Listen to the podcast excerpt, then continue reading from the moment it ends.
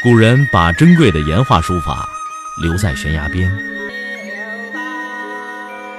我把时间打磨成碎片，留在你的耳边。微信收听，拿铁磨牙时刻。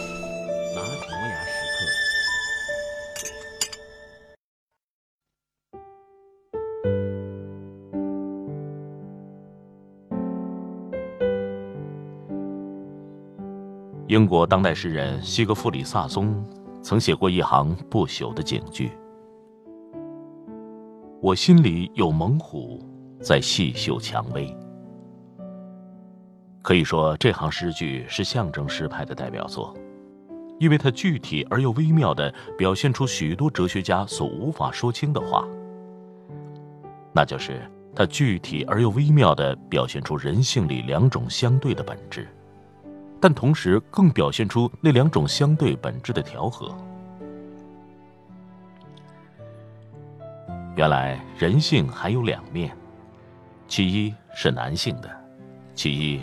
是女性的，其一如苍鹰，如飞瀑，如怒马；其一如夜莺，如静池，如驯羊。所谓雄伟和秀美，所谓外向和内向，所谓戏剧型的和图画型的，所谓戴奥尼苏斯艺术和阿波罗艺术，所谓金刚怒目，菩萨低眉，所谓静如处女。动如脱兔。所谓骏马秋风冀北，杏花春雨江南。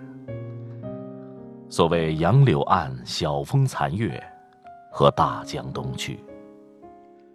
一句话，姚姬传所谓的阳刚和阴柔，都无非是这两种气质的注脚。两者粗看若相反，实则乃相成。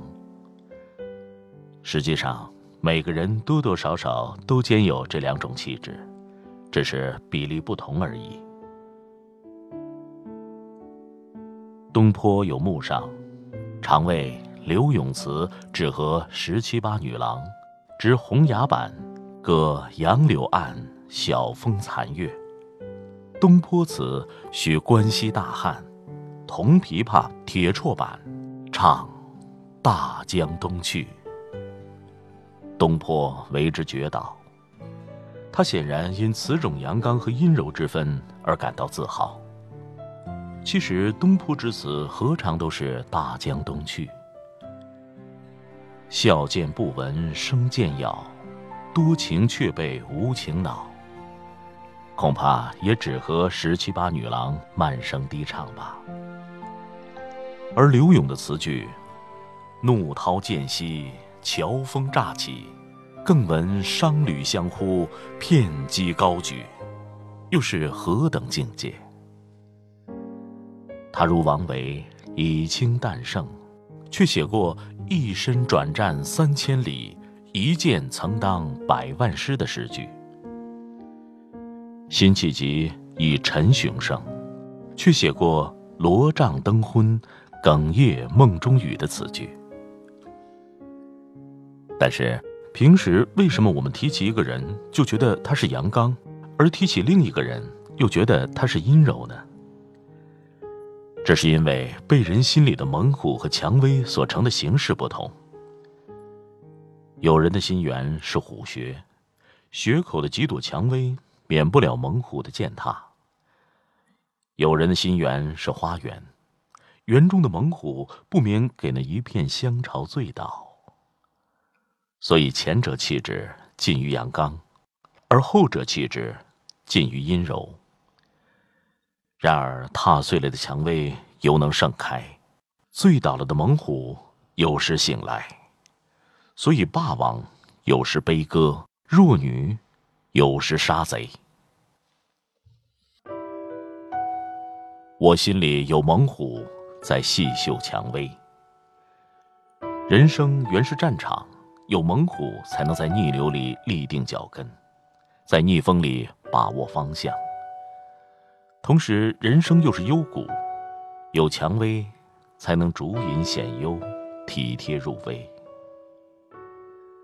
在人性的国度里，一只真正的猛虎应该能充分的欣赏蔷薇，而一朵真正的蔷薇也应该能充分的尊敬猛虎。非蔷薇，猛虎变成了粗汉；非猛虎，蔷薇变成了懦夫。韩离的诗这样写道：“受尽了命运那巨棒的痛打，我的头在流血，但不曾垂下。”华兹华斯说：“最微小的花朵对于我，能激起非泪水所能表现的深思。完整的人生应该兼有这两种至高的境界。”一个人到了这种境界，他能动也能静，能屈也能伸，能微笑，也能痛苦，能像二十一世纪人一样的复杂，也能像亚当夏娃一样的纯真。一句话，他心里已有猛虎，在细嗅蔷薇。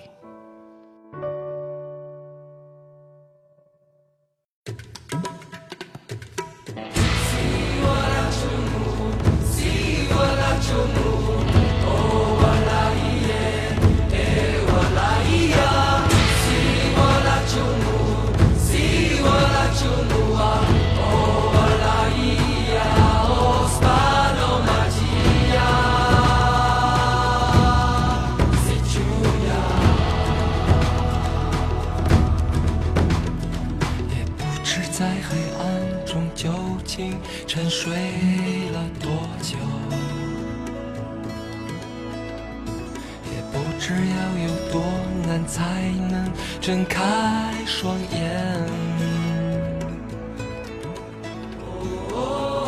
我从远方赶来，恰巧你们也在，痴迷留恋人间。我为他而狂野，我是这耀眼的瞬间，划过天边的刹那火焰。我为你来看，我不顾一切，我将熄灭，永不能再回来。我在这里啊，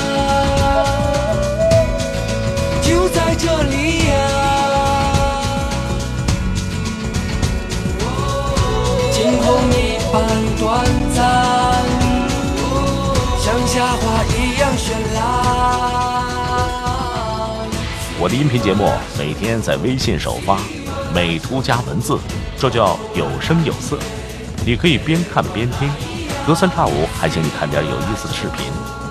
微信搜索“拿铁磨牙时刻”，关注我，每天都会第一时间做好听的节目给你。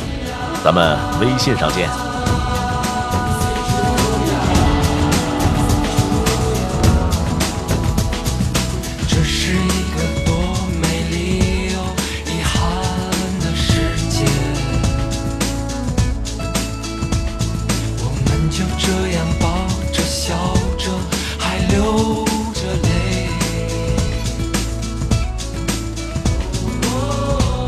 从远方赶来，赴你一面之约，痴迷留恋人间。我为他而狂野，我是这样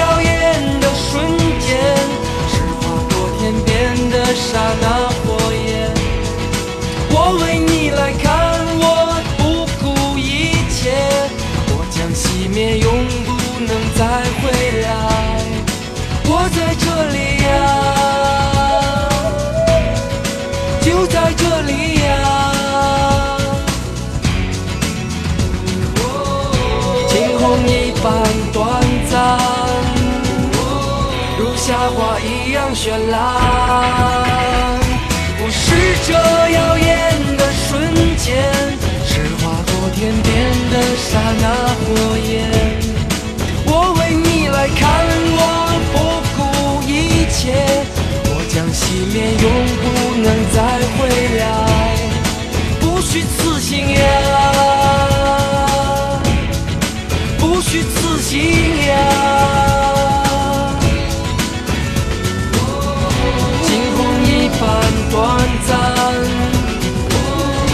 放在你眼前。我是这耀眼的瞬间，是划过天边的刹那火焰。我。